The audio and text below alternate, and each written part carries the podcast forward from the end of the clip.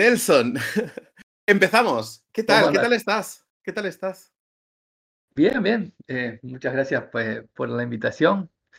Acá haciendo una pausa en el trabajo con, y aprendiendo un poco a usar Discord. Por favor. a, ti, a ti. Voy a, voy a, poner a la gente en antecedentes. Nos conocimos en Las Vegas, en el Cloud World, porque no, no nos habíamos conocido antes. Eh, sí habíamos hecho, había hecho un podcast con, con Edelweiss sobre Machine Learning y tal, pero, pero nunca nos habíamos conocido hasta Las Vegas y pude asistir, tuve el lujazo de asistir a tu charla sobre Kubernetes en, en el SPOU en Madrid. Y, ahí, y, ahí, y ahí te dije, pues que tenemos que hacer, tenemos, tenemos que hablar. E, es, muy lindo esto en la comunidad ahora, que es lo que tiene, ¿no? Este, hay mucha gente haciendo cosas todo el tiempo y bueno, pasan estas cosas, ¿no? Porque yo también este, había escuchado que vos estabas haciendo cosas en España, pero, pero tampoco nos habíamos cruzado antes. Y bueno, qué mm, suerte que, nos pues, cruzamos. Pues ya estamos, ya estamos, tomándonos un café juntos. La gente que está en la audiencia puede participar si quiere, puede levantar la mano y de lo que vayamos hablando, eh, pues eso, pues le, podemos dar paso, porque este es un formato abierto. Y voy a contar dos cosas. Voy a contar dos cosas. Una, vaya pedazo de charla te marcaste sobre Kubernetes en Madrid. Eh, me, quedé flipado. Lo voy a contar. Es decir, él iba, él iba contando, yo estaba con los ojos como platos y él iba diciendo, todo esto es muy sencillo. bueno, estáis viendo todos estos comandos, pero en realidad todo esto es muy sencillo, ¿no? Todos los comandos de la instalación, todos los ejes de cómo, de cómo montar con, con Kubernetes, toda, la, toda la instalación que estabas haciendo. Y luego después fuera de la conversación que te dije, no he trabajado nunca con Kubernetes, eh, qué interesante. Y me dijiste, me dijiste dos cosas, porque además estábamos hablando de, un proyectito que estoy haciendo de si instalaba con Raspberry Pi, Docker y tal. Me dijiste, ah, pues esto, esto sí puede hacerse y muy interesante. Y me dijiste también, y, automatizar procesos de base de datos con, con Ansible, ¿no? Sí. Y dije, bueno, bueno, bueno, tenemos que hablar de ello, tenemos que hablar de ello. Entonces, cuéntame, haz, un haz un repasito así para los que no estuvieron en Madrid y los que no saben, de lo que contaste de, de, Kubernetes en Madrid.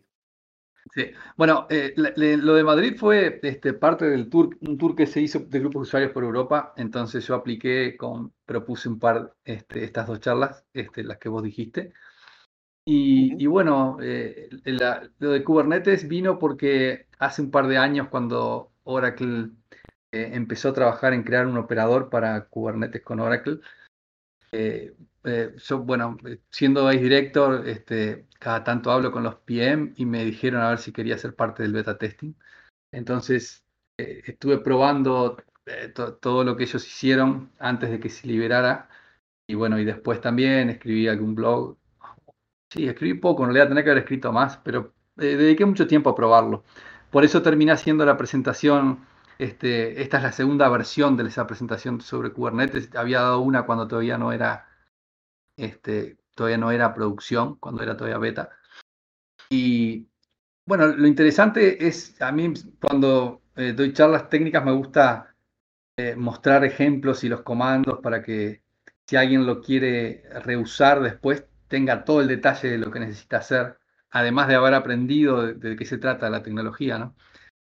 Lo, malo de que, lo que yo siempre veo como un defecto de mis charlas es que tienen mucho contenido, entonces a veces este, me estoy muy apurado siempre tratando de poner más cosas, pero bueno, eh, quizás sea mucho para, para prestar atención en el momento. Lo importante es que después se pueden bajar las slides, tenés todo el material ahí para, usarlo y reproducirlo este, con tu propio usuario y demás, ¿no? es, buenísimo, es eh, buenísimo. Hiciste toda una, todo un despliegue de Kubernetes desde la instalación hasta pues la creación, despliegue.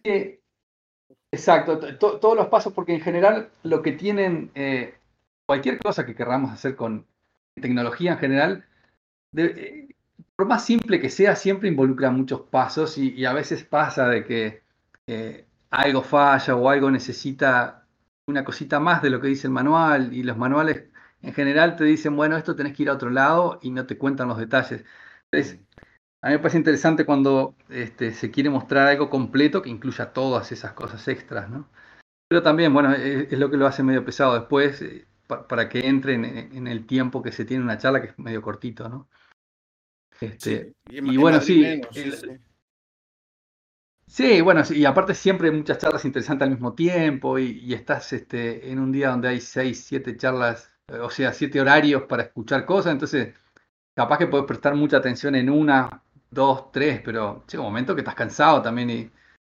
Pero bueno, e, es parte del desafío de estas cosas, ¿no? Yo cuando voy a, los eventos me gusta engancharme las cosas bien técnicas, pero sí, a, las 3, 4 de la tarde ya estás muerto, ¿no? No, puedes prestar mucho más atención.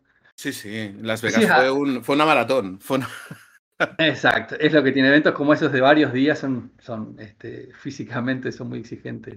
Te decía que hablaba con Roy Salazar sobre, sobre, estas, sobre estos, estos eventos. Claro, Roy tiene el de Data, el de DBSAT, y él cada vez lo va ampliando, ampliando, ampliando. Entonces su charla cada vez es más contenido, más contenido, más contenido. Y dice, cada vez lo tengo que dar más rápido. digo, wow, digo, e, Eso está interesante. Sí, mantener un mismo tema es una cosa eh, rara, pero también es interesante porque le permite hacer eso, ¿no? De, cada vez ir mejorándolo y agregándole cositas nuevas. Eh, hay, como siempre, ¿no? Hay mil temas de los que uno este, se enfrenta todos los días y quisiera poder ver más en detalle. Entonces, a mí en general también me gustan las cosas originales, pero tiene como contra de que la gente todavía no las está usando. Entonces, capaz que es mucho más práctico este, hablar de temas que son más, este, eh, digamos, más de entrada, más de principiantes, donde también este, siempre tienen público. Este, y bueno, ese de seguridad es, es algo que todo el tiempo este, todo el mundo tendría que estar este, actualizándose, o sea que es, un lindo tema. Sí, sí, sí, bueno, y Ansible, cuéntame lo de la automatización, ¿qué, ¿qué es lo que suele hacer? ¿Y cómo funciona automatización, lo, que, lo que hice en esta presentación, este, que, que di también acá en el tour, es que intenté hacerlo no solamente enfocado en Ansible, sino más este, en base de datos Oracle, como una especie de tratar de mostrar a alto nivel eh, todos los desafíos que hay cuando hay que automatizar y poniendo ejemplos con Ansible. Eso porque, como en todos los temas de tecnología, ya hay mucho material sobre cómo hacer este, de Ansible, ¿no? Eh, uno busca información, bueno, es como el, doble, eh, el doble filo de Internet, ¿no? Que uno siempre dice, bueno, uno no se puede guiar por lo que encuentra en Internet, pero al mismo tiempo están todos los manuales de todos los productos que usamos. O sea que en realidad lo que uno no puede hacer es a ciegas guiarse por lo que encuentra en Internet. Uno tiene que saber un poco, bueno, eh, de dónde viene la información, porque al final eh, todos trabajamos remotos, todos consumimos el soporte de Oracle que está en Internet. Entonces este, hay, que tener cuidado cuando decimos algunas palabras porque pueden malinterpretarse. ¿no? el tema es que con Ansible hay muchísimos ejemplos de una comunidad enorme de gente que lo usa, que es una herramienta para automatizar tareas y sirve para cualquier tecnología. Y digamos que eh, lo que viene a hacer es ayudar a eh, manejar o codificar las acciones que uno quiere hacer, ejecutar un programa, analizar una salida, de, un programa, ¿no? de, un comando, y poner todo eso en una especie de, guía, ¿no? De, se le llama, eh, Ansible le llama playbook al código que ejecuta. Este, pero bueno, la idea es que uno escribe como una guía de, bueno, quiero seguir estos pasos y tiene, bueno, maneja una cierta sintaxis, eh, permite más o menos programar este, con algunas estructuras de control clásicas, pero con una sintaxis distinta, ¿no? Tienes condiciones, tenés este, variables. Y, bueno, con esa forma simple de describir, ¿no? La, idea de, por qué se hizo popular es porque tiene un lenguaje descriptivo, ¿no? Donde tiene una simpleza bastante grande, al mismo tiempo le da mucha flexibilidad. Y bueno, de a poquito todos los vendedores de software empezaron a agregarle sus propios este, eh, formas de, o, digamos, su y empezaron a crear código para que Ansible pudiera manipular recursos que ellos crean. Entonces, eh, así fue como se fue extendiendo y hoy en día se, puede usar para lo que sea. Entonces podemos usar Ansible para ejecutar en el lugar que querramos. Y el otro que tiene es que es muy fácil de instalar porque es un ejecutable solamente. Uno baja, si está en Windows, un .exe, en Linux un binario y ya está. Después eh, es ir al manual y fijarse, bueno, se precisa este archivo de configuración que tiene que tener ciertas reglas. Y lo potente, ¿no? además de la simpleza, eh, lo potente es que uno puede configurar que se usen muchos servidores y al ejecutar, se ejecutan todos esos servidores al mismo tiempo. Entonces ahí es donde está la potencia, ¿no? Uno automatiza ciertos pasos, maneja eh, con estructuras de control qué hacer cuando pasa esto, cuando pasa aquello, lo que termina siendo es, eh, está pronto para ser ejecutado en miles de servidores. Es una locura, ¿no? Este, y por eso es, popular, ¿no? Eh, con, la aparición de la cloud, ¿no? De todos los proveedores de cloud hace un poco más de 10 años, e, e, esto fue como una necesidad, porque las granjas de servidores este, empezaron a aparecer más, este, más eh, eh, accesibles a todo el mundo, ¿no? Porque antes solamente tenías que estar en una empresa grande para poder ver estas cosas. Ahora, hoy en día, este, yo que sé, con tu cuenta donde te conectas a, tu cloud, bueno, es solo tuyo, pero si trabajas por una empresa, normalmente tiene muchos servidores, están todos ahí. Y bueno, esa fue como la motivación de por qué Ansible empezó a crecer y, se empezó a extender, ¿no? Entonces, yo trabajo para una empresa que hace consultoría, entonces, este, eh, en mi rol dentro de la empresa, este, eh, trabajo en proyectos de tecnología Oracle y hacemos un poco de todo. Somos especialistas en, Oracle, base de datos en particular. Y, lo que yo vi en los últimos años es que mi trabajo se, está convirtiendo más en, en, hacer otras cosas que solamente administrar base de datos. ¿no? Entonces me pareció interesante eh, para hablar en, en, las presentaciones que di este año sobre este tema por el hecho de que desde hacía yo creo que Larry fue el que empezó con esto. Larry Ellison hace como, eh, no sé, en un Open World allá por el 2009, creo que fue que dijo que, al principio se reía un poco de la cloud y después cuando ahora que se subió a la cloud dijo, ya los DBA no se van a precisar. Este, y como que todo el mundo empezó con ese miedo de que, bueno, ¿por qué? Nos vamos a quedar todos sin trabajo. Y, y, yo creo que esto, que, que, sin querer, no sé, que todos estamos viendo estos días de cómo ha cambiado nuestro trabajo, es una muestra de que en realidad eh, los DBA siguen siendo necesarios, pero están haciendo cosas distintas hoy en día. Y quizás, eh, bueno, si son puristas, claro, de repente ya estás haciendo otras tareas y no son exclusivamente DBA, pero yo creo que lo que está pasando es que simplemente el rol de, alguien eh, que se especializa en base de datos se está extendiendo este, y estamos incorporando más herramientas en nuestro trabajo diario porque la necesidad de hacer lo que hacíamos antes es menor. Entonces, eso no quiere decir que, bueno, yo eh, la gente que era DBA tiene que seguir siendo solo lo que hacía antes. Yo creo que simplemente se, está dando en la práctica que se están extendiendo a hacer más cosas, incluyendo automatizaciones. Entonces, antes esto lo hacían solamente la gente que trataba con sistema operativo, ¿no? Los, los ISOPs, los, este, los DevOps, o sea, hay, muchos nombres y términos. Este, y, mismo hoy en día, ¿no? Están saliendo todo, todo el tiempo eh, roles nuevos dentro de la industria, ¿no? Como los de Data Ops, los ML Ops. Claro, y arquitecto. Sí, claro. Eh, Nos estamos metiendo más en, todo lo que tiene que ver con la, con la arquitectura, ¿no? Pues, pues en, sí, sí, sí, ayudar al diseño. Sí, sí. Eh, claro, por eso no es solamente el diseño de las tablas y, y cómo hacer mejor uso o optimizar eh, los recursos del servidor y demás, sino que, claro, es cierto, nos metemos en más, bueno, este, cómo está configurada la red, cómo están configurados este, los enlaces.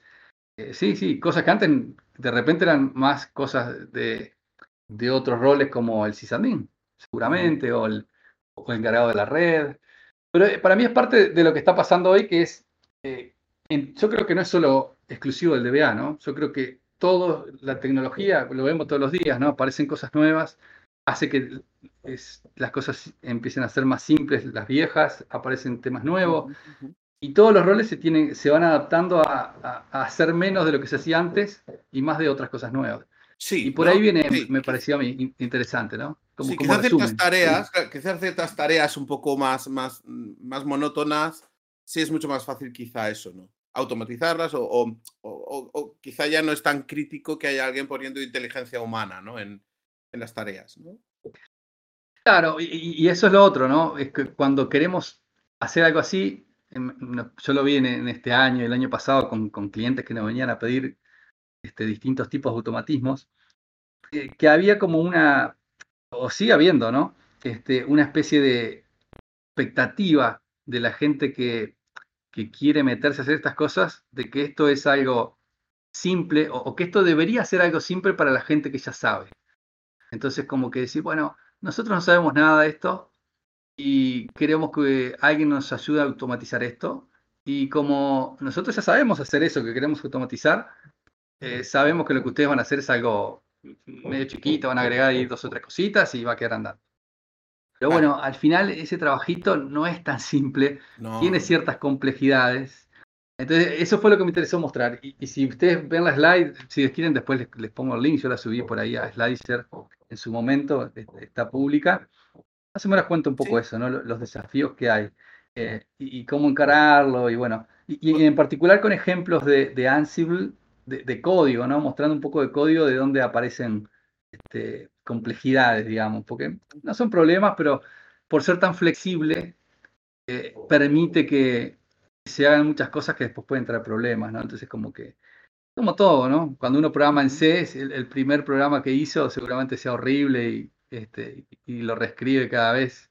Y la última versión siempre tiene menos línea de código, anda más rápido, usa menos memoria, ¿no? Cosas así. vamos a poner un caso práctico, por ejemplo, ¿vale? Ah, porque eh, evidentemente vamos a poner un caso práctico, por ejemplo, ¿no? De algo que podríamos hacer eh, de forma manual, pero que con Ansible, por ejemplo, podríamos. O sea, así ah, por encima, ¿no? Sí, bueno. Aplicar los PSUs, por ejemplo, aplicar el. el, eh, exacto. Por ejemplo, a 200, a 200 servidores, ¿no? ¿Cómo, cómo lo haríamos? Exacto.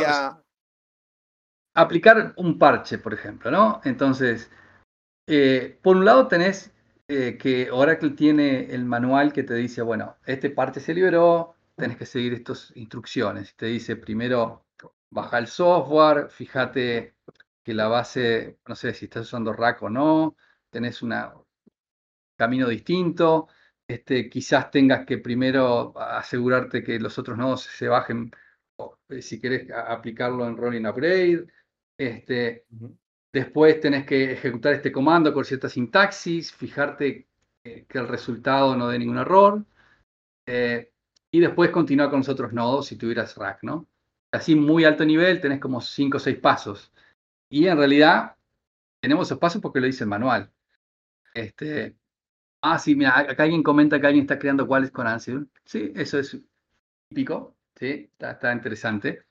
Eh, todo lo que uno hace al final se puede hacer con Ansible, ¿no? Claramente, pero para redondearlo con este ejemplo, ¿no? Eh, entonces, si, alguien, si, ustedes hoy quieren decir, bueno, el, siguiente parche lo voy a aplicar con Ansible, este, ¿cómo hago?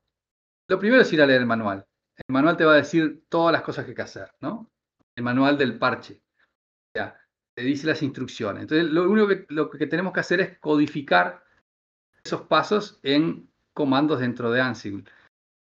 bueno, parece medio obvio, pero al final es, bueno, eh, ¿cómo copio, eh, cómo me bajo el archivo del PCU? ¿Me lo bajo yo? ¿Me conecto a soporte para que automáticamente me lo descargue? Este, eh, si tengo que hacer eso, ¿qué pasa con las credenciales? ¿Cómo las almaceno? también Ansible permite usar wallets, o sea que sus propios wallets, ¿no? no son los wallets de Oracle. Entonces ahí hay algunas definiciones. Eh, Ansible lo que tiene es una tarea, es la unidad mínima donde uno le dice, bueno, ¿qué tipo de tarea es? En estos casos, lo típico es que uno diga, bueno, es una, tarea tipo shell y ejecuta un comando de Linux.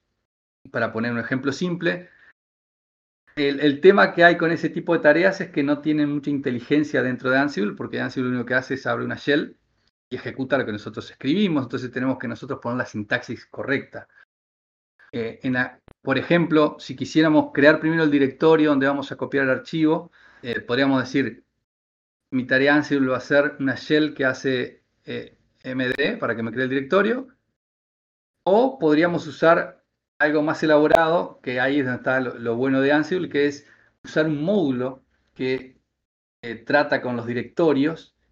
Entonces le decimos, usando ese módulo, en este path yo quiero que el estado de ese path que te pongo sea existe. Entonces Ansible se encarga de validar. Si el directorio no existe, lo crea. Y, bueno, y tiene tres o cuatro parámetros ese comando de Ansible o, esa definición de Ansible, porque no es un comando, es una tarea, donde dice, bueno, para este módulo que es directorio del sistema operativo, en este path quiero que el destino sea existe, quiero que si existe el usuario sea tal, el grupo sea tal, los permisos sean tal. Y Ansible se encarga de crear el comando para que eso pase, ¿no? Puede ser chown, chmod, mkdir, o sea, y si estás en Windows también lo hace bien, ¿no? Porque no es solo para Linux, o sea que eh, esa es la potencia de Ansible, ¿no? Es basarse en módulos. En general, cuando uno trabaja en un solo sistema operativo para una infraestructura propia y demás, uno no se preocupa mucho de esas cosas, ¿no? Uno siempre va y dice, bueno, lo voy a hacer para que me funcione a mí, yo trabajo con Linux, lo hago todo con Linux, eh, lo que me resulta más fácil es pongo comandos, hardcodeo cosas, pero al final eso también puede jugarnos en contra, se vuelve más complicado mantener. Este, como todo, ¿no? A medida que uno eh, empieza a crear eh, automatismos así, este, eh, la, idea es que la siguiente va a salir mejor. Sí, entonces Nelson, un poco la idea es, dedica mucho tiempo a esa primera instalación, a esa definición de esa, de esa tarea en Ansible para definir el estándar que tú tienes en tu compañía o cómo funciona eh, tu parque. Es decir, si tú tienes un estándar basado en, no sé, en tener solamente eh, single instance y rack, por ejemplo, pues eh, para que se adapte al rack, cómo funciona tu rack, que se adapte a la single instance en la plataforma que tienes. Y a partir de ahí, ¿no? Dedicando ese tiempo y haciendo pruebas de un despliegue, probar el despliegue de forma universal, ¿no? Exacto, sí, exacto. En general es así. Vos trabajás para uno solo, o sea, te, creas la conversión de Ansible con un solo servidor, que es el que usas para probar. Creás esta codificación, la ejecutás mil veces hasta que no tiene ningún error, porque lo importante acá es que cada pasito que vos haces, lo siguiente también validás cosas, porque no es solo que pones, creo el directorio, copio el binario, lo descomprimo, ejecuto un installer. Porque quizás en el medio te puede dar error, capaz que te quedaste sin espacio en el disco. Y quizás la copia falló. Este, y de repente, ah, ah, bueno, en algunos casos fáciles Ansible aborta. Y te dice, ops, falló acá y listo, pero en otros casos no y sigue, sigue adelante y te esconde un poco esos mensajes porque el error, según cómo hayas configurado la ejecución de la tarea, a veces eso puede pasar. Este, entonces como que uno tenés que poner también pasos de control donde decís, bueno, valido la, salida del comando anterior, si hay algún archivo de log, por ejemplo, en la instalación, en la aplicación del parche. Yo ejecuto seguramente eh, o patch o, patch auto, uno de esos dos, va a generar archivos de log. Eh, quizás tengo que analizar el archivo log para estar bien seguro de que no hubo una excepción rara. Eh, que quizás tenga que buscar algún string en particular que diga success adentro del log sabiendo que es el último comando eh, que, escriben en, el log, ¿no? Cositas así. Eso es lo que lo terminan hardcodeando la ejecución, ¿no? Porque como que al final uno hace la tarea bien específica. Lo que tiene eh, dos cosas, este, digamos, la cosa buena es que uno realmente sabe lo que está haciendo, ¿no? Tiene que estar bien familiarizado con el comando que va a ejecutar, con el proceso, para saber anticipar todos los posibles problemas, para evitar que mañana vos decís, bueno, terminé con uno, lo voy a correr en 100 servidores, y de repente te fallan 20. ¿Y por qué te fallan 20? Y tenés que ir uno por uno. bueno, si ya el código está un poco más robusto y maneja excepciones y demás, este, te, va a andar siempre más o menos bien o te va a anticipar y testear que, bueno, si el directorio no existe, primero tiene que crear. Este, si no hay espacio libre, que te, que, te pare ahí, no pierda tiempo haciendo otras cosas. Eh, digamos que por ahí viene algo que por acá comenta Hanoi, ¿no? El, concepto de idempotencia, que eso está bien interesante, sí. Que también es algo que también está cuando uno usa Terraform, ¿no? O sea, que, se usa, es otro utilitario para automatizar creación de infraestructura. La idea es que cuando el ejecutar eh, una, un playbook en Ansible, este, si uno lo ejecuta de vuelta, tiene que dar el mismo resultado, ¿no?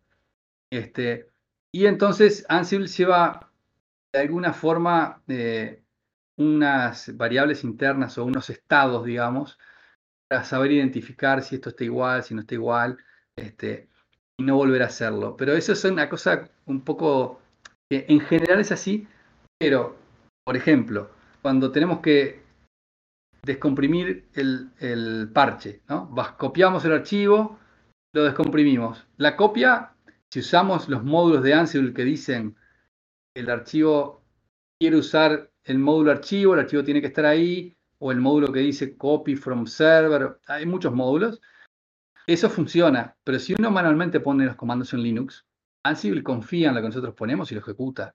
Entonces ahí perdemos, no tenemos eh, la idea en potencia porque la, eh, le estamos diciendo a Ansible, ejecutame esto. Y ahí es donde se empieza a complicar, porque hay, hay cosas que queremos hacer que quizás son complejas, depende si el módulo lo maneja o no, y, terminamos enredándonos en cosas que, bueno, por esto no debería hacerlo y no lo hace. Y, sí, eh, es de lo que tiene cuando, por ejemplo, nosotros en la empresa en la que trabajo hicimos varios este, desarrollos con, con Ansible para hacer instalaciones, patching de, Oracle en, distintas variedades.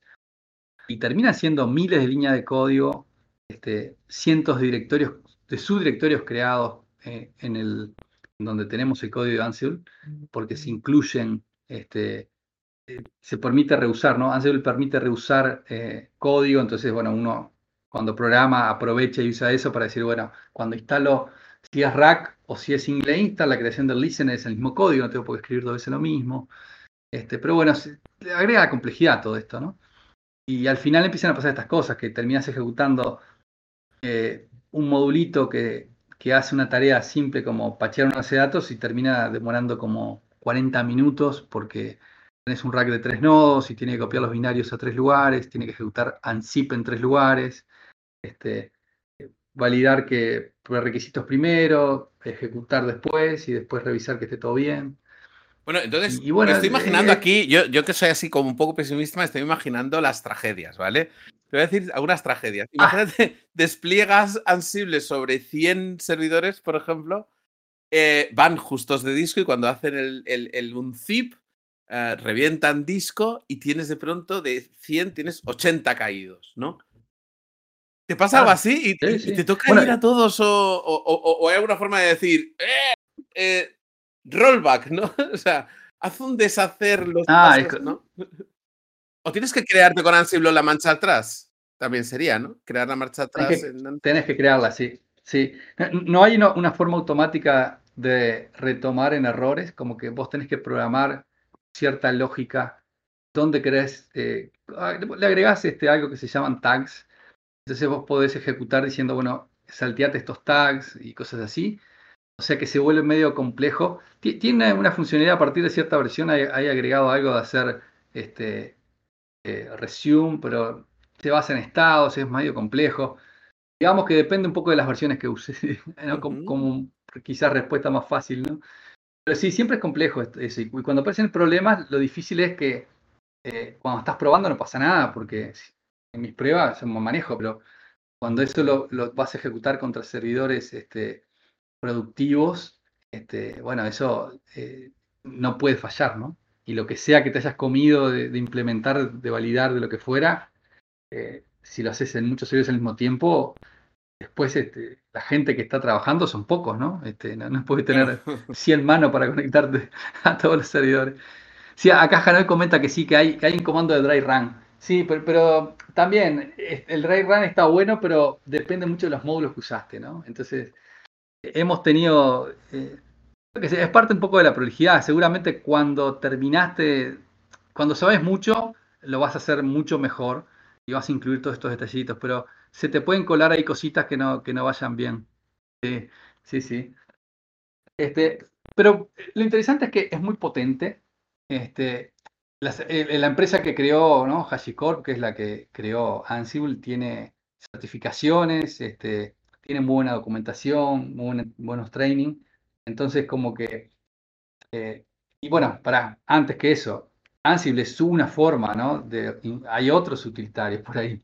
Entonces, eh, el espectro es muy grande, ¿no? Acá como que nos estamos achicando y, decimos, bueno, me elegí esta herramienta, entonces ahora me caso con esto y, automatizo ahí, pero pues, podés cruzarte con otras y también son un poco distintas y cada una tiene sus particularidades. Y lo bueno de todo esto es que, bueno, eh, es parte del trabajo actual, ¿no? El trabajo actual es tratar con todos estos utilitarios. Oye, Nelson, una cosa, ¿qué, infraestructura se necesita para montar Ansible en una, pues una empresa? No, nada. Es un binario. Pero necesitas tener un servidor que controle los despliegues, los procesos. Bueno, eh, hay, alguna gente que le gusta tener, eh, digamos, todo siempre puede serse muy elaborado o no.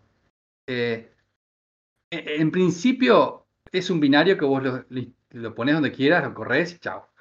Ahora, cuando vas a hacer en un ambiente empresarial y querés tener procesos y validaciones y evitar que nadie sin querer haga cosas que no tiene que hacer, ahí se empieza a complicar porque tenés que agregar seguridad, este, tenés que agregar alguna forma de, controles de acceso que no sean por línea de comando. Hay utilitarios, interfaces, eh, webs este, que, que, permiten hacer eso. Nosotros este, trabajamos con algunos clientes que, que, tenían eso muy bien elaborado y, que se veía muy bien, pero claro, te agrega mucho más complejidad, más mantenimiento, ¿no?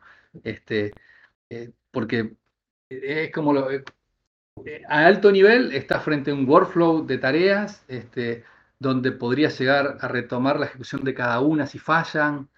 Este, eh, entonces, podrías llegar a tener un panel de control web donde decís, bueno, esta ejecutó bien, no, apretó un botoncito y la retoma. Pero eso con Ansible en realidad es complejo, porque en Ansible uno tiene módulos que son archivos de texto y los ejecuta por línea de comando. Entonces, digamos que hay mucho para hacer. Mismo Ansible eh, eh, HashiCorp, que bueno, como comentaba por acá Hanoi, que eh, fue comprada por Red Hat, eh, creo, ¿no? Por lo visto. Vamos a invitar a Hanoi a que, a que suba a tomarse café aquí con nosotros, ¿te parece? Vamos a invitarle. Sí, claro, sí.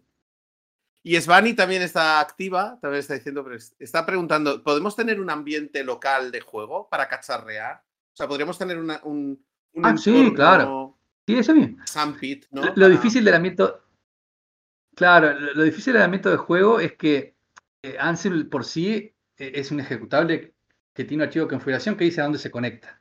Entonces, el ambiente de juego tendría que ser servidores virtuales que creamos, que pueden ser VMware, puede ser Docker, como uno nos guste, en la cloud, donde eh, en la configuración de Ansible le ponemos esas IP de nuestros servidores de prueba. Pero en el fondo tenemos que nosotros preocuparnos por crear esos servidores de prueba. Eh, yo en general las pruebas las, hago así, ¿no?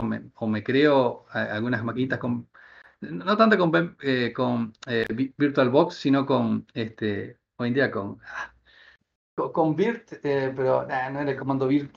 Pero bueno, lo ejecutas en línea de comando y ya te crea automáticamente el, el, VirtualBox, te crea todo, ah. ejecuta todo. Lo importante es eso, uno puede crearse alguna virtualización de Ansible y decirle, bueno, usame estos servidores que son los míos de prueba, ¿no? Hanoi, cuéntanos, ¿qué tal? Hola, buenas tardes, ¿qué tal? Pues el micro es tuyo, cuéntanos. Nada, eh, simplemente aportar ahí un poco mi granito de arena, eh, porque, bueno, nosotros sí que llevamos trabajando bastante tiempo con, Ansible y, bueno, la problemática que tenemos resuelta es que tenemos muchísimos servidores, muchos, muchas bases de datos Oracle y cualquier cambio que hacemos, por ejemplo, en script de configuración y demás, pues lo hacemos todo por ahí, porque si no es que sería inviable, vamos. Para nosotros sería eh, imposible con la cantidad de servidores que tenemos. Entonces, la verdad que nos viene muy bien. Es bastante simple, pero en el momento que vas entrando un poco en scripts más elaborados y demás, pues la cosa se va complicando. La verdad que el fundamento es simple, pero se puede llegar a complicar bastante. Claro. Y nada, la verdad que está, muy interesante. ¿eh? Ah, claro, es que, la idea, a mí me gustaba más que nada que la gente tome conciencia de la complejidad que se puede tomar al tratar de hacer estas cosas, porque me parece que hay un mensaje como eh, muy simplista sobre que la automatización es algo fácil, que está en todos lados, que todo lo podemos hacer, pero que, bueno, hay que dedicarle un poco de tiempo, ¿no? Es como todo, es como, digamos, cualquier tarea compleja que uno trata de hacer este, sin mucha experiencia siempre lleva un poco de tiempo. ¿no? Y me pareció como que, que, en la automatización y en particular con Ansible había mucha gente que se estaba tratando de hacer cosas y, y bueno, que se estaba complicando. ¿no? Y hay, este, hay templates, hay comunidad que vaya haciendo así como templates. ¿Hay alguna comunidad de Oracle que saque templates para aplicar PSUs que diga, mira, adapta esto más o menos a como lo tengas, pero... Ah, sí, sí. Están eh, eh, eh, dentro de Oracle hay tres o cuatro referentes de históricamente usuarios que han hecho mucho, ¿no? Inclusive mucho antes que Oracle.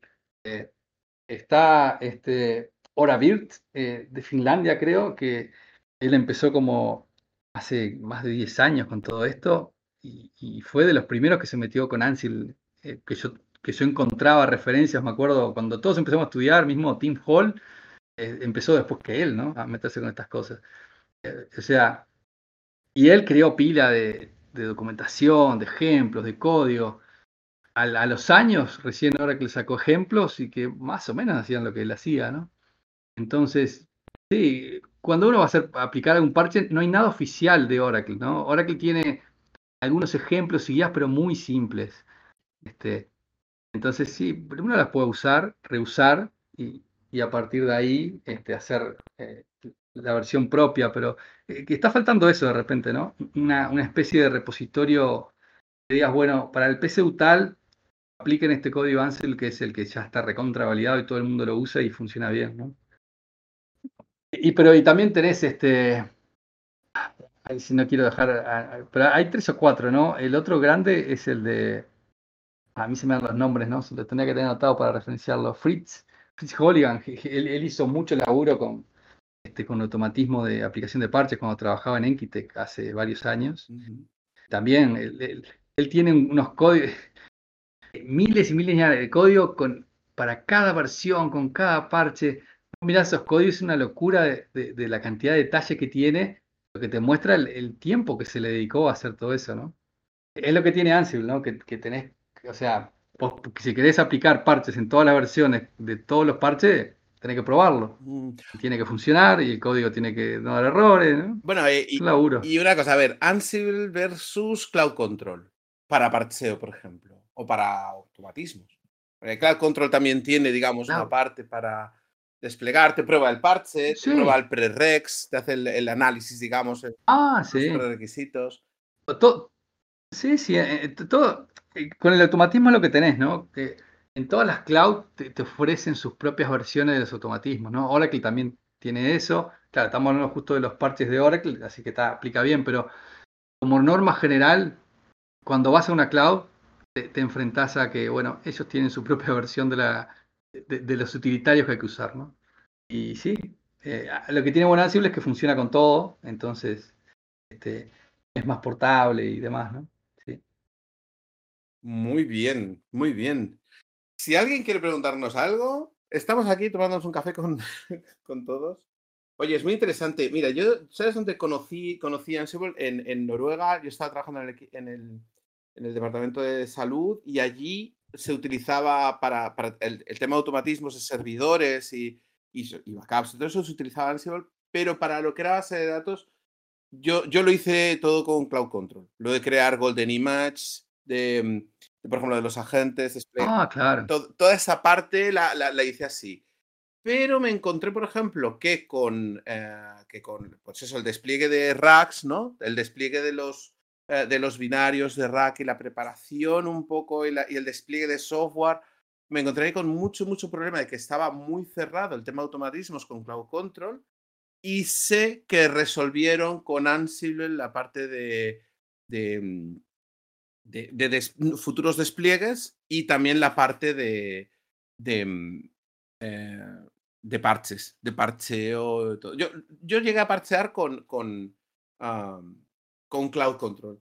Y, como era un estándar muy, muy homogéneo, era prácticamente la misma versión, misma, misma versión de Linux, misma versión de base de datos, mismo componente para todo, pues fue fácil decir, desde Cloud Control agrego todos los destinos y hago el patch desde, desde el mismo Cloud Control, ¿no?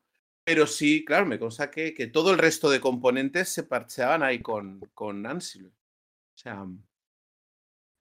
Sí, el Cloud Control se sigue usando también todavía, ¿no? Este, eh, Enterprise Manager, ¿no? En particular, eh, eso es lo otro que tiene Oracle, tiene tantas este, eh, herramientas, ¿no? Que automatizan cosas que a veces presenta un poco de, dudas de que, bueno, cuál, qué camino me conviene tomar, ¿no? Me, pongo a hacer por mi cuenta algo o, mejor uso una herramienta que ya tiene Oracle y la, y la trato de usar hasta lo máximo que pueda para evitarme el trabajo de tener que mantenerla yo, ¿no?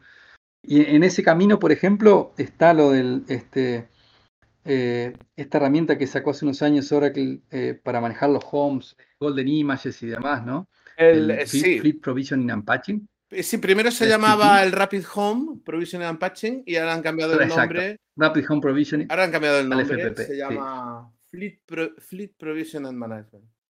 Provision and Patching, sí. Entonces, e, esa es una alternativa. Lo único, y, trae todo, digamos, o sea, un repositorio central donde uno almacena este, una versión de los binarios, donde los pueda eh, pachear y después distribuir a muchos servidores.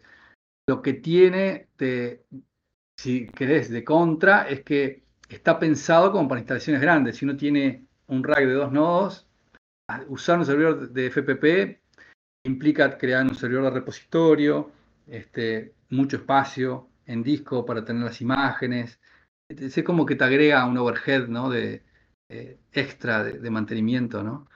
Eh, fíjate, fíjate que, te iba a preguntar, eh, te, iba a preguntar una cosa, te iba a decir, ¿en qué casos no recomendarías el coste, el, coste de desplegar o de aprender Ansible para prepararse toda una, una mm, un despliegue, todo un automatismo?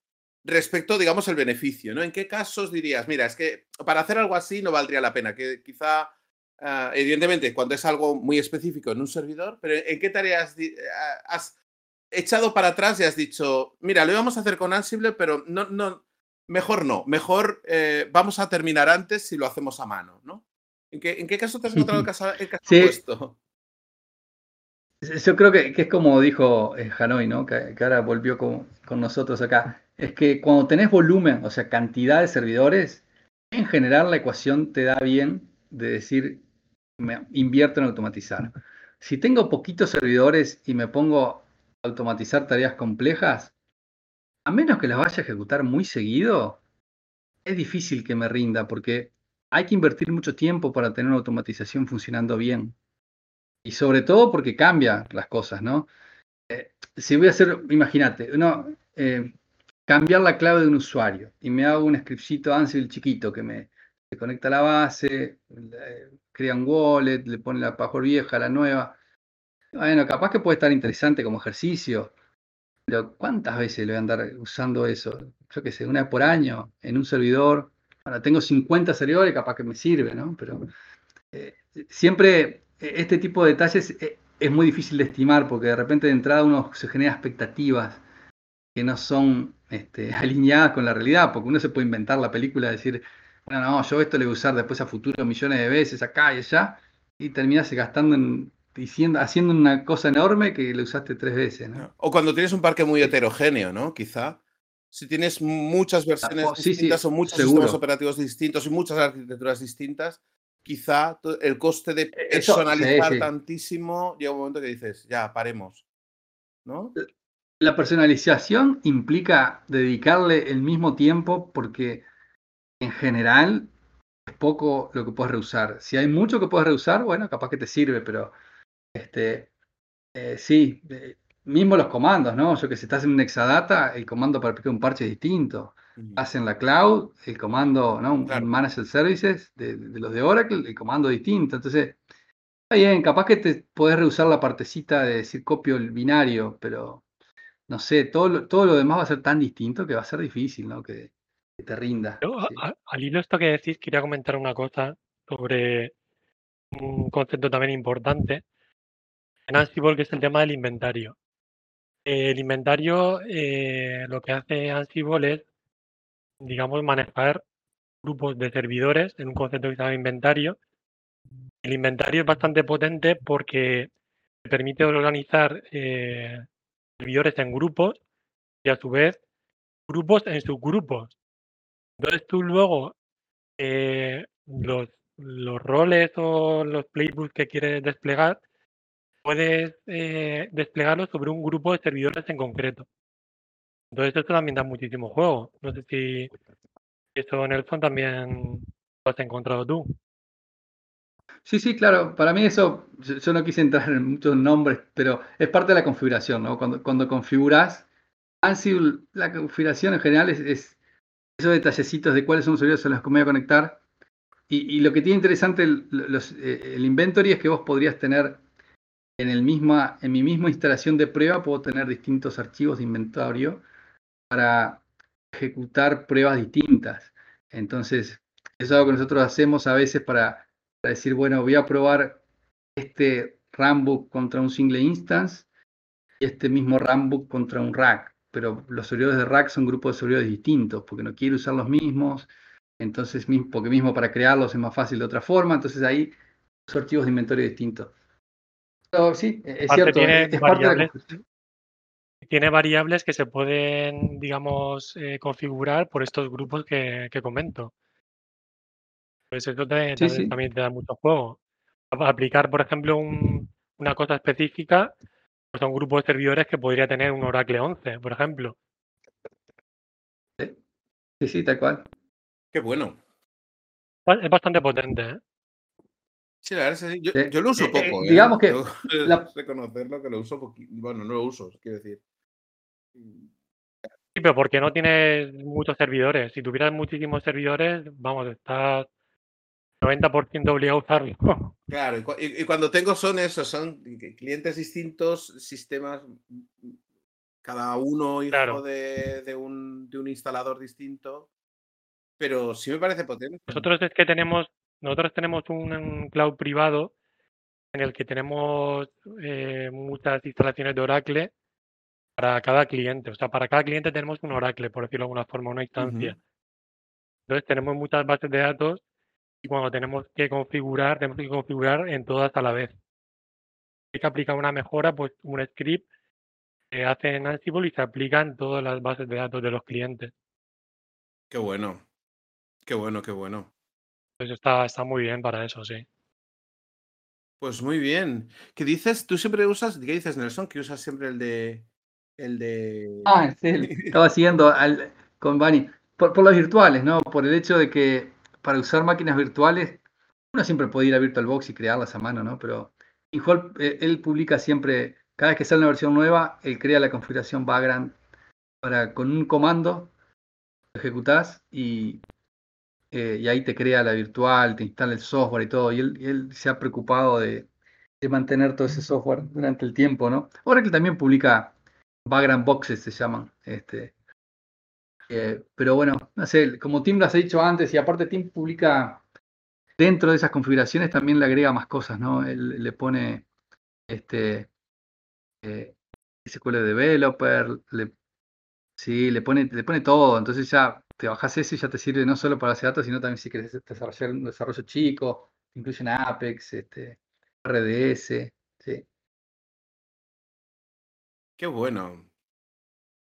Qué bueno, qué bueno. Y bueno, y es otra, otro también ángulo, otro ángulo de la automatización, ¿no? Este, la automatización no es solo una herramienta. Mismo la creación de una virtual ejecutando todo, este, es otro aspecto, ¿no? Esos scripts enormes que larguísimos. Si uno se pone, si se ponen a revisar eh, los códigos, eso, todo tiene muchas horas de trabajo atrás, ¿no? Sí, pero, pero reaprovechadas, ¿no? Eso es Sí, sí, nosotros que solo los copiamos y usamos, seguro. sí, sí. Mira, pregunta Miguel si, que, si queda grabado el café. Claro que sí. Lo grabamos y lo subimos al podcast. Y tenemos. Eh, estás, Nelson, eh, en la, el episodio 2 de la temporada 3. Así que. Sí. Oh, sí, sí. Qué largo. ¿Qué te parece? Pues nada, pues eso. Es el tercer año que, que estamos. No, no, digo que el, hecho de poder escuchar eh, este, los podcasts después también está bueno, ¿no? Eh, Sí, porque claro, ¿sabes también? Es que a las horas, a, las horas en las que a veces a lo mejor no está todo el mundo, a veces hay gente que está, pues, está trabajando o está, yo qué sé, está en su casa, pues eh, hay mucha gente. Mira, me decía Oscar García que él escucha el podcast siempre conduciendo. pues ya está. Ah, está bien. Pero está muy bien, está muy bien. Oye, pues es que es, muy interesante. te digo, es decir, la, parte que conocía es algo así. No sé hasta qué punto me interesa em, aprender. Yo es que soy muy, yo soy muy así, soy principio de economía máximo. ¿Hasta qué punto me interesa aprender una tecnología, un componente por el beneficio? Sí, más o menos hasta ahora me he estado eh, capeando, digamos, con Cloud Control, por ejemplo. ¿no? Es decir, descargar Scris, por ejemplo, en todas las bases de datos pues me lo hago un job, un job con Cloud Control y lo planifico y lo despliego. Personalizar, ya todo este que dices tú, ¿no? esa personalización o esa ah, o, poder hacerlo estándar, no solamente para Oracle, es decir, que en un momento puedas hacer una parte con Oracle y otra parte en otro componente, o otra parte eh, en otro aspecto, digamos, de combinar sistema operativo con SQL, con ya digamos, eh, eh, una herramienta muy general como genérica como, como Cloud Control no te permite ir tan tan, a lo fino, ¿no? Y quizá Ansible sí es mucho más potente para, para este tipo de cosas, ¿no? Sí, bueno, y aparte Cloud Control es este, propietario de Oracle y tenés que tenerlo instalado y tenés que mantenerlo, ¿no?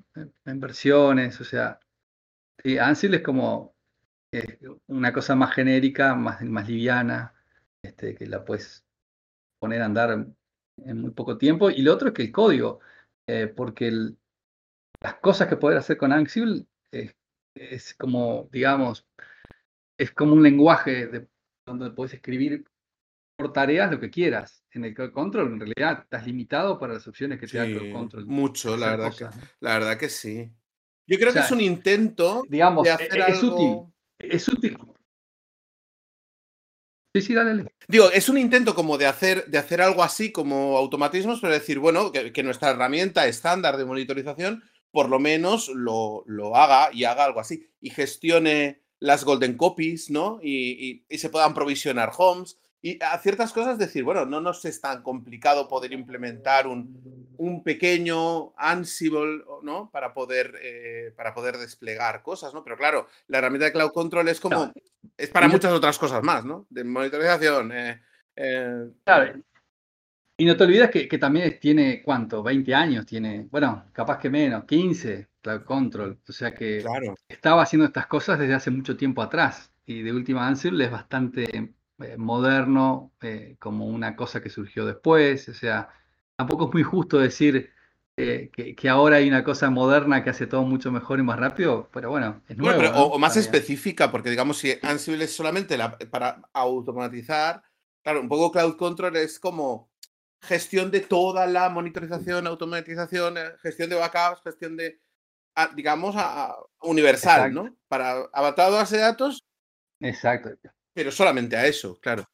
Era para hacer, exacto, era para tu base de datos todo lo que quisieras hacer con tu base, pensado en Oracle, y bueno, sí, tiene sus ventajas. Quizás hoy en día también se está notando más de que, bueno, no, es la realidad de todo el mundo, ¿no? Pero eh, por, yo que hago consultoría, hay muchas empresas que tienen entornos más heterogéneos, no tienen solo Oracle. Entonces, herramientas como estas que, se pueden usar contra con cualquier otro motor o para otras actividades son más valiosas porque son de múltiple propósito, ¿no? Este, y no como Cloud Control que solo te sirve para Oracle. Entonces, e, es doble filo igual, porque cuando querés hacer un parche para Oracle, tiene que ser siguiendo los pasos de Oracle. Entonces, un, par de, un par de cositas. Mira, Miguel eh, DBA está preguntando en el chat, opinión, entiendo, ¿qué, crees que es mejor, Ansible, Terraform o Jenkins? Ah. Bueno. Bueno, es, una pregunta interesante. Son, todas herramientas de automatismos eh, para cosas distintas, ¿no? Ansible es este, creada para automatizar tareas y ejecución paso a paso de cosas, con módulos para lo que quieras. Entonces, es más pensado como decir, bueno, quiero eh, evitarme de hacer cosas a mano que antes ejecutaban programas, bueno, uso Ansible. Terraform eh, tiene una filosofía de configuración similar en el sentido de que eh, son, es un archivo en texto plano que uno puede leer, también descriptivo sobre recursos, pero se usa para crear infraestructura Terraform. Terraform no sirve para ejecutar tareas paso a paso. Sin embargo, Terraform hace cosas paso a paso, pero no nos da a nosotros la libertad de decir, bueno, quiero hacer algo más después de que el servidor... Claro, eh, Terraform es para crear recursos, entonces, si yo quiero eh, crear un servidor nuevo y eso implica crear un disco, crear la red, este, eh, lo que sea que haya que hacer, bueno, Terraform permite hacer eso, porque de la misma forma que Ansible tiene módulos para todo, Terraform también se hizo muy popular y todos los proveedores de software crearon sus módulos son capaces de gestionar sus recursos, entonces hay módulos de Terraform para poder conectarse a Oracle, a OCI, a Amazon, a Google.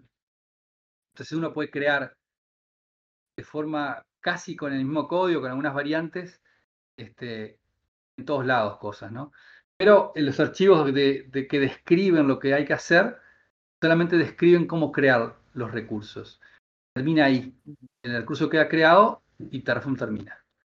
Eh, no podemos decirle después de, crearme, instalame Oracle, aplicame un parche, no, no, no sirve para eso. Y Jenkins es, un utilitario que sirve para eh, automatizar ejecución, pero más orientado tipo a eventos, ¿no? Se, usa mucho este, cuando quiero eh, armar un ambiente donde automáticamente se me apliquen, eh, se ejecuten o se disparen tareas este, eh, anidadas, digamos, ¿no? Por ejemplo, hago un cambio en la base de datos y eso me dispara, o al revés, hago un cambio en el código, eso me dispara un commit en Git y eso me dispara una compilación de un SQL en la base de datos. Para eso usa Jenkins, ¿no? Es como más para un orquestador de cambios. Y bueno, hay formas de, hay muchas recetas, este, eh, muchos ejemplos de cómo conectar cosas con otras, pero bueno, son como herramientas distintas que están todas vinculadas al tema automatismo, ¿no? Sí. Sí, sí, sí. Oye, y acabamos con un caso. Sí, Acabamos con un caso de éxito y otro caso de fracaso. Es decir, ¿tienes algún caso de estos? Es decir, mira, hicimos esto y fue espectacularmente bien y hicimos esto fue espectacularmente mal. Bueno, el, fracaso para, para mí en estos casos es cuando las estimaciones no nos dan como pensamos, ¿no? Entonces, eh, hemos tenido proyectos donde inicialmente parecían muy simples, terminaron siendo muy complejos y, costándonos este, muchísimo más de lo que eh, inicialmente eh, asignamos de, gente para trabajar en eso. Este, Eso es, lo fracaso. Al final las cosas siempre funcionan. Por ejemplo, hicimos algún, este, hay unos compañeros, ¿no? Yo en particular no, no, no, toqué mucho, pero este, se hizo un automatismo con, con Jenkins, eh, Git y, demás para aplicar cambios de bases de datos en, ambientes con eBusiness Suite que funcionó, pero tenía muchas limitaciones y requería muchas cosas manuales por parte de los, usuarios. Entonces al final como se gastó tiempo, se hizo algo que funciona, pero no se adoptó, digamos, como mm. que era lindo de ver, pero no era muy práctico. Eso, eso también puede ser este. Qué bueno. Y el caso eh, super éxito termina con un bombazo. Venga, terminas con el caso super éxito. Ah, bueno, de éxito son, este, tenemos unos módulos ahí públicos para hacer patching de, instalaciones de bases Oracle con Rack que están funcionando. Eh, yo por las dudas quizás no, puedo dar mucho detalle porque son cosas, algunas confidenciales, pero si buscan en, Git, hay algunos repositorios públicos que hacen eso y que los creamos nosotros para clientes. De Pitian, porque no, no hay públicos. son de Pitian, ¿no? ¿O son tuyos? Ah, sí, bueno, no, eh, eh, son eh, los, hice con Pitian y con otros compañeros que trabajamos para clientes, están publicados en nombres de cliente, o sea que este, si van ahí al, este, buscan en Git y ven algunos repositorios Ansible para instalar Oracle con Rack y demás, bueno, hay chance de que nosotros hayamos hecho bastante de ese código y que están ahí funcionando desde hace años, este, y cada tanto los mantenemos, ¿no? Qué bueno. Y demás, pero bueno. Qué bueno. Sí, la cosa funciona, es como todo, ¿no? Funciona, hay que dedicarle mucho, este, mucho tiempo, pero bueno, al final funciona, sí. Y pues facilita mucho el, el trabajo. Pues muy bien. Eh, son las 7, nos pasamos un par de minutitos. Nelson, sé que tienes, tienes ahora justo que, te vas. Es un gustazo hablar contigo. Sí, bueno. Se nos queda Juan, que tiene una bueno, lo mismo. ahí por, por, decir. Ya nos hemos ido un poquito de tiempo. Eh, voy a crear, por, terminar solo una cosita, crearé un, un canal de texto para, para, que a lo mejor podamos poner ahí uh, uh, enlaces o podamos poner algún tipo de documentación y si alguien se le queda con alguna preguntita, pues que lo pueda uh, comentar también en el, en el chat o poner algún link o, o algo así. Y, y, un gustazo, es que es un gustazo tenerte, Nelson, eres un tanque de guerra, de verdad. Uh, bueno, un placer. Muchas gracias. Bueno, mismo Miguel hice unas preguntas, de repente las seguimos ahí en ese canal, viste, que, que están ahí de cómo automatizar OCA y, AWS. Sí, qué bueno. Sí, todo, todo, eso se puede, hay ejemplos, sí. Lo, lo, podemos seguir ahí, sí, seguro. Bueno, muchísimas gracias por, por la invitación y bueno, un placer, un gusto eh, compartir esta rato con, contigo y con, el resto de la gente que se conectó hoy. Y de última, cuando tengas el canal creado para hablar de estas cositas que quedaron pendientes, también, las, eh, las que tengan preguntas. Sí, lo, pues lo voy a hacer ahora, lo voy a hacer ahora. ¿Cómo, cómo, cómo lo llamamos? Y... Automatizaciones, automatización, base de datos. Sí, sí, sí, lo que quieras. Estoy leyendo ahora los que ya tenés, canales, tenés, pero no tenés ninguno sobre automatismo. Sí, ponele automatización en base de datos, sí. bien. Pues mira, ala, créate channel. Eh, ya lo he creado. Y, y ahí le ponemos ahí la pregunta de Miguel y la seguimos después entonces. Pues yo ahora tengo otras cosas para hacer, pero... Claro que sí. Este... Ya con, con, tiempo, sé que me habías dicho que tenías, que tenías justito, eh, tampoco te quería, te, te, quería alargar más. Muchísimas gracias, Nelson. Ahí, ahí dejé puesta la pregunta de Miguel. Dale, hablamos después igual. Muchas gracias. Muchísimas gracias a ti, Nelson. Un abrazo muy fuerte.